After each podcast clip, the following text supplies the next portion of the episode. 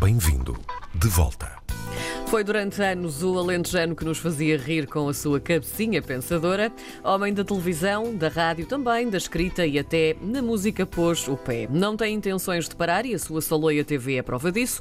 Também não desiste de escrever e em 2019 editou o seu romance O Grande Amor da Minha Morte. Bem-vindo de volta, Guilherme Leite. Muito, Muito obrigado, bem-vindo. muito obrigado. Ai, que Já que sentido, estavam- obrigado. Já, já que estavam a, a falar de temperaturas, eu quero dizer que no Carvalhal, que é metade de Conselho de Sintra, metade de Conselho de Mafra, às nove da manhã estavam zero graus, zero graus. Zerinho. Isto é só para fazer inveja a Paris e tal. Claro que sim, É está só para muito fazer mais frio cá. Zero graus, é verdade. Não invejo, eu não invejo isso. Guilherme, como- vamos lá pôr eh, seriedade nisto. Não vamos um nada. bocadinho, um bocadinho. Vamos tentar. Como é que começou a paixão pela televisão? Vamos começar por aí. Ah, foi- ah, a televisão foi nos apanhados, houve uma, porque eu fazia era rádio. Sim. E, e- e uma vez apareceu o Rogério Borges, realizador que já está retirado da RTP, e disse-me, pá, vão fazer apanhados e eu dei lá o teu nome porque eu gosto de pregar partidas e pregava partidas à malta toda, minha amiga e tal. E eu dei lá o teu nome e, não e eu comecei, eu quando fui fazer a primeira rábula de apanhados, eu nunca tinha visto apanhados na minha vida. Nunca tinha visto, eu nem tinha televisão.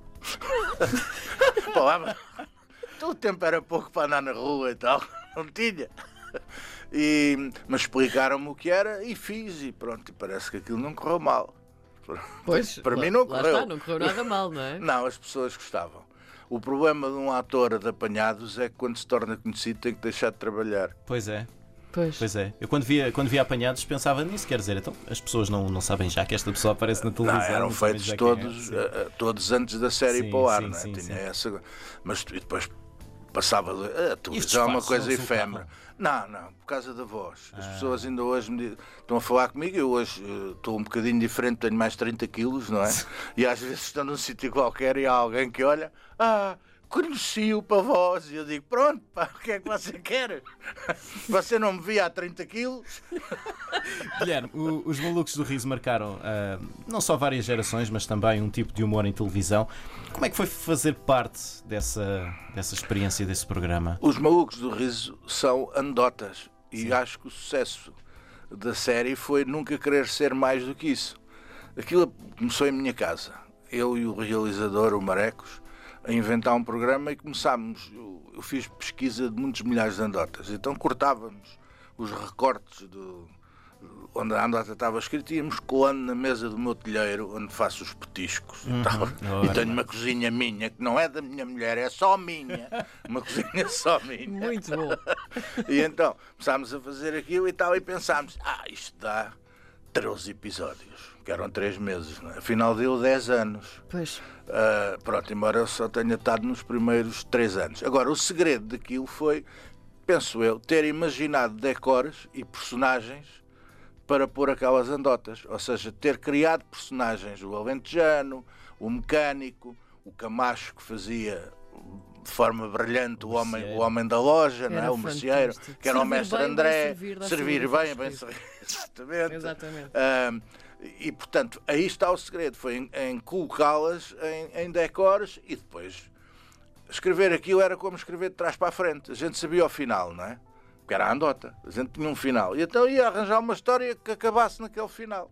Pronto, foi isso, não tinha nada de mais.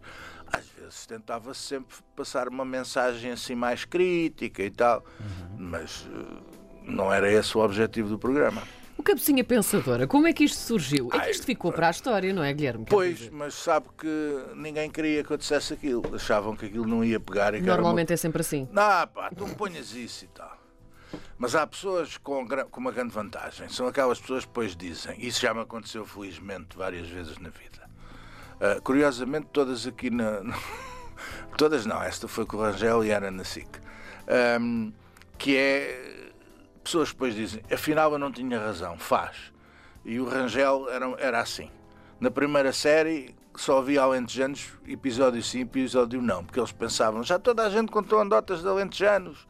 E eu dizia, pois é, mas a gente vai contá-las com os alentejanos a ganharem, não a perderem, não a serem humilhados, não a fazerem a ganhar, ao contrário, com graça. E está bem, então pronto, olha, põe lá programa sim, programa não, para ver se pega. Ao, terceiro episódio, ao quarto, ele veio dizer-me: Olha, põem todos e mais. E é sempre a acabar, que é para as pessoas ficarem à espera Pois. até à última. Pronto. Eu gosto de contar do Cabecinha Pensador, é uma do jornal independente, que era habitado por. Era o jornal mais habitado, com mais intelectuais por metro quadrado. Aquilo tinham.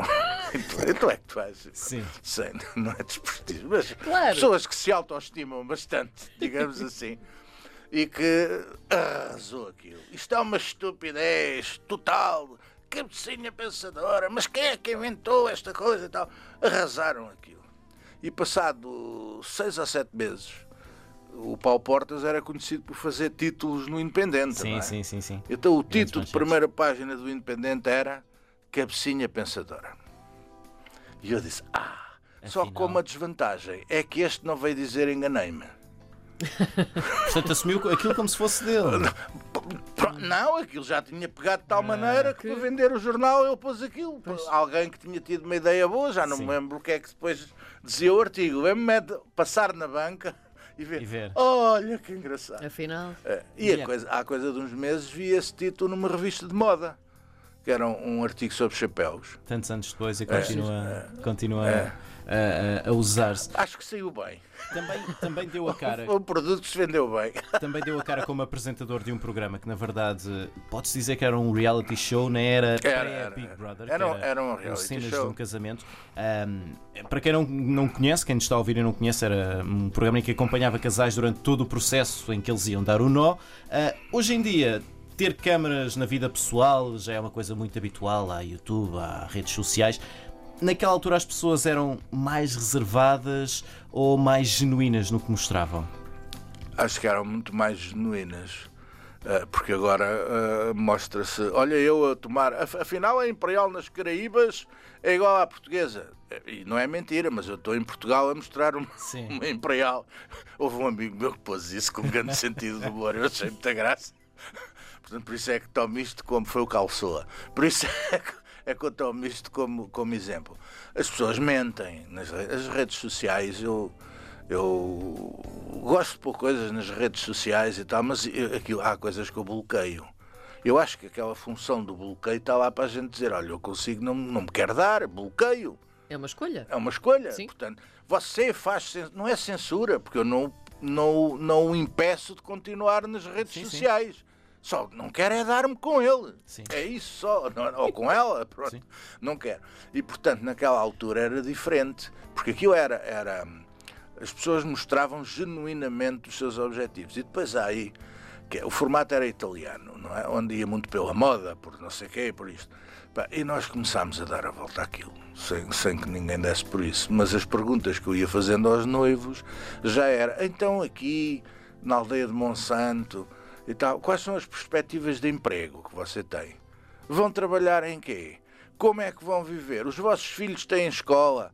E portanto é um reality show.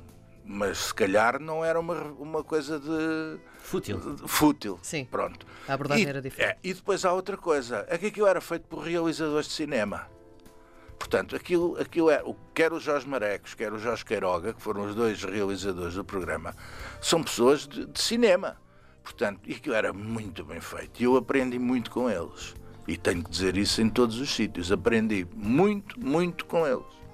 De, de me relacionar com a Câmara, etc, etc. Portanto, também lhes devo ter engordado 20 quilos na altura, mas isso Há 10 anos, em 2009, criou a sua Saloia TV com o seu filho. é o meu é? hobby. É, que dura também até hoje. É uma televisão online da região Saloia. Saloios sem papa na língua. Sem papas na língua. É assim que descreve este canal. O que é que podemos encontrar aqui e qual é que é o principal objetivo? O objetivo é. eh, eu sou saloio e, e tenho honra. muito gosto. ser- exatamente. Honra em ser saloio. Os saloios são um povo. Sim. não é? Ah, a gente, por exemplo, tem lá um vídeo que perguntámos ao Dr. Rui Rio, foi por acaso, o que é um saloio? Ele disse, ah, isso é fácil de responder, é um parolo. É evidente que ele se enganou. Mas é evidente que muitos portugueses acham que. Eu vejo.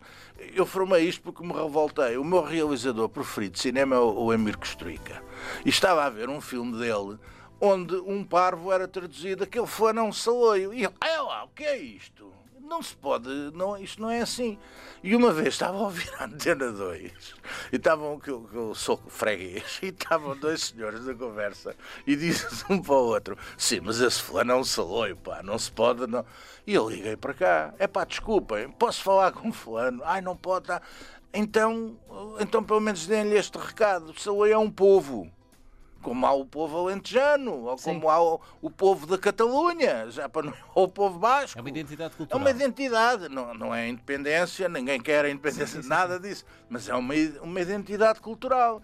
É um, o, o, quando os árabes chegaram à Península Ibérica no ano 711, já havia ali gente naquela região e que sempre se deu bem com toda a gente, com os árabes, com os romanos, com os não sei quantos, e somos um, moçárabes, talvez, ou descendente, mas é um povo, um povo com, com identidade, etc.